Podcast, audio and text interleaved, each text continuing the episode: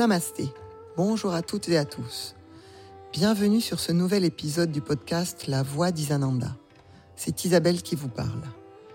Ce programme s'adresse à vous, nouveaux amateurs de cette discipline, souhaitant commencer à vous exercer seul, ou yogi yogini plus confirmés, plus autonomes, curieux de nouveaux enseignements et de nouvelles expériences. Comme je l'ai dit dans la présentation de l'épisode 0, je vais passer assez vite sur la description physique et l'installation dans les postures et techniques, pour vous amener rapidement vers une vision plus énergétique et m'attarder sur ce qui ne se voit pas. Non pas que l'aspect physique et biomécanique, les alignements ne soient pas importants, dans certains cas ils sont essentiels et seront évoqués quand nécessaire.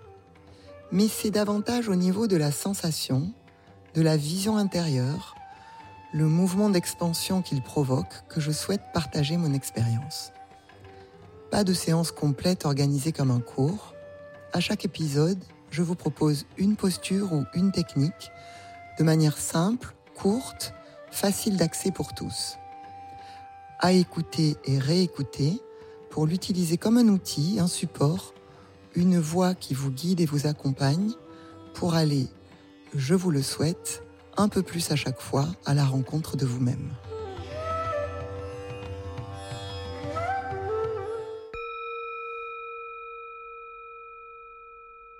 Bastrika, le soufflet. Bastrika est, après Kapalabhati, l'autre forme de souffle accéléré la plus utilisée en pranayama. Je ne vais pas, dans cet épisode, entrer dans une description théorique trop longue et me substituer euh, à des essais et des livres écrits par des maîtres. J'y ferai référence euh, en information en bas des épisodes, mais plutôt, encore une fois, vous livrer une expérience par rapport aux sensations et à ce qu'on peut aller chercher dans l'exercice de cette technique de pranayama. Cette euh, technique va se placer davantage sur la zone abdominale.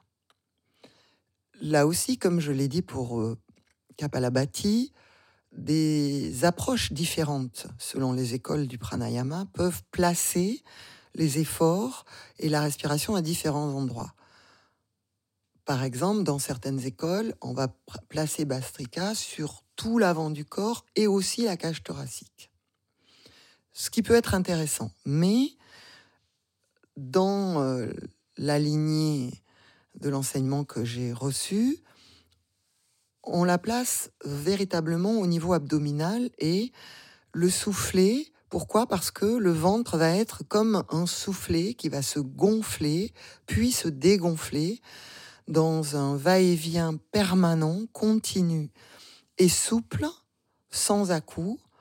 Hein, pour que le souffle soit en, inspiration, le, ventre va se gonfler, une inspiration profonde, active, et l'expiration de la même manière, je dirais avec la même force, hein, et, la même puissance et la même euh, vitesse et le même rythme, va, le ventre va se contracter et l'expiration va se faire. Donc Bastrika inspire active, mais avec un ventre souple, expire active, avec une contraction de la sangle abdominale, hein, où on va vers cette aspiration du ventre. Et avant de pouvoir travailler sur une zone plus haute, plus thoracique, il est important véritablement de maîtriser, de contrôler la respiration dans cette zone abdominale. Parce que un des effets principaux de Bastrika, du soufflet, c'est de, de concentrer euh, l'énergie, la vitalité dans cette zone du ventre, du bas du corps, pour qu'ensuite, grâce à la rétention du souffle que l'on va installer à la suite de la séquence de souffler, cette euh, énergie puisse se diffuser dans tout le corps et remonter dans le haut du corps jusque dans la tête. Donc installez-vous posture assise, colonne vertébrale alignée, mais le corps est détendu.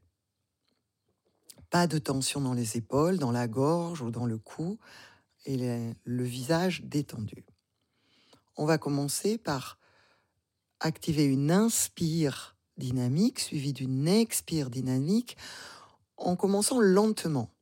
Il vaut mieux commencer lentement et chercher la souplesse et la régularité dans le mouvement de l'abdomen que de vouloir aller trop vite sur un rythme accéléré, mais d'être dans une forme de, de, tension, de contraction qui ne va pas donner les mêmes effets au niveau énergétique. Donc commençons lentement. Inspire, le ventre se gonfle. Si vous souhaitez, vous pouvez poser la main sur l'abdomen sans appuyer pour vérifier que vous êtes bien à l'endroit. Donc sur l'inspire, vous poussez le ventre en avant. Expire. Le ventre recule et vous sentez votre main qui va aller vers l'arrière. Donc vous installez lentement et vous essayez d'avoir un mouvement le plus souple possible en évitant les, les à-coups, les contractions et les saccades. Ce qui n'est pas si simple pour un débutant. C'est déjà ça qu'il faut installer avant de pouvoir ensuite éventuellement accélérer. Commençons.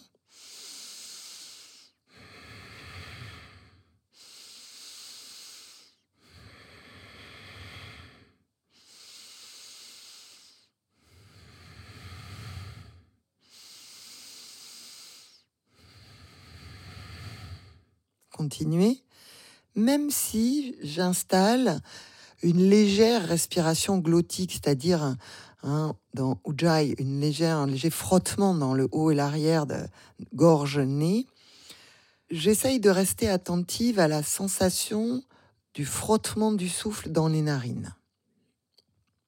C'est important pour garder une certaine finesse dans la respiration vous sentez ce mouvement régulier avant-arrière de l'abdomen que vous accentuez éventuellement, toujours en cherchant le maximum de souplesse. Inspire, active, expire, active. Au bout d'un moment, si vous êtes à l'aise, vous pouvez éventuellement accélérer. Cessez Lorsque vous avez installé euh, cette, euh, cette respiration de manière assez fluide, assez confortable, à ce moment-là, vous pouvez commencer un cycle en général de 40 soufflets. Et à la suite du cycle, et cela fait partie en quelque sorte de Bastrika, on va installer une rétention du souffle rétention du souffle. Cela veut dire qu'à la fin, on va faire une longue respiration ample qui va monter du niveau abdominal thoracique jusqu'en haut. Une inspiration régulière, ample, peut-être pas jusqu'à 100%, disons 80, 90%. Et là, rétention. Toute rétention pleine, mais aussi dans les rétentions vides, dans le yoga, doit s'accompagner de la mise en place des bandas, des verrous. Pourquoi? Parce que lorsque l'on fait une grande inspiration et que l'on va ensuite rétracter, hein, aspirer le premier verrou, le premier banda, celui de la base, au niveau du périnée, du plancher pelvien, puis le deuxième verrou au niveau de la sangle abdominale en aspirant tout l'abdomen, comme si on voulait creuser, on va déplacer en quelque sorte l'énergie, la chaleur et l'énergie que l'on a créée dans la zone du ventre pour la remonter vers la zone thoracique, créer une expansion thoracique et au niveau du cœur, comme une compression, une expansion de l'oxygène, mais aussi de, de l'énergie vitale prana. Pour éviter les fuites énergétiques, donc, il est important d'installer premier verrou en bas, le clapet, mais aussi troisième verrou, celui de la gorge, Jalandharabandha.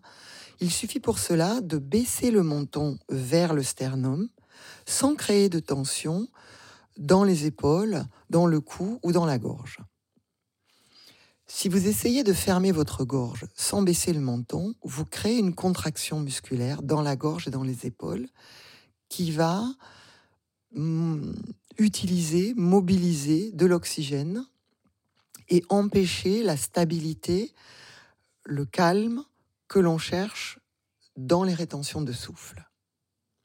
Donc, il est important dans les rétentions d'installer les trois bandas. C'est ce qui va vous amener peu à peu à hum, trouver une stabilité et une sensation agréable dans les rétentions. Évidemment, au début, ça peut être relativement difficile et là aussi, on va apprivoiser en s'exerçant la sensation de rétention de souffle, la sensation d'expansion et la sensation éventuellement d'un peu d'éblouissement qui pourrait être créé à la suite de l'hyperventilation que provoque Bastrika. Si je pratique, exemple,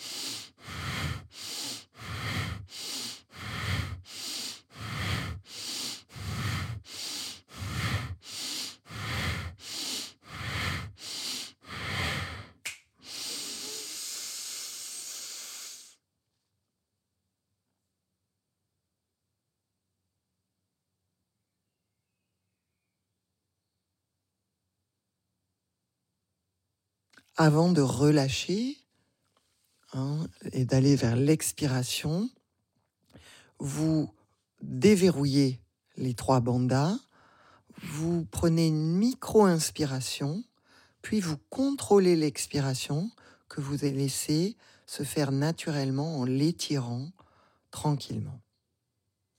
Puis vous accueillez les effets.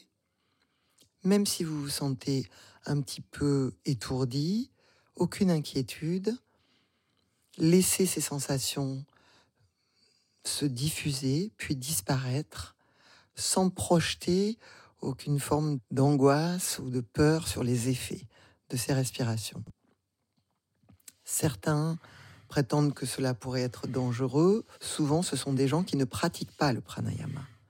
Quand on pratique le pranayama, on peut peu à peu progresser et découvrir des effets et cette ouverture de conscience que permet à la fois l'hyperoxygénation et la stabilité mentale et la stabilité du système nerveux.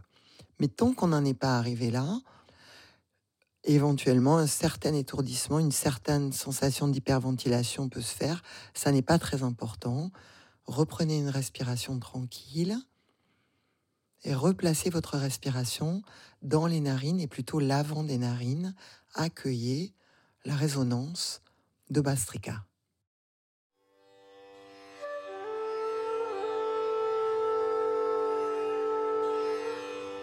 Merci d'avoir écouté la voix d'Isananda. Si ce podcast vous a plu, n'hésitez pas à laisser un avis ou un commentaire.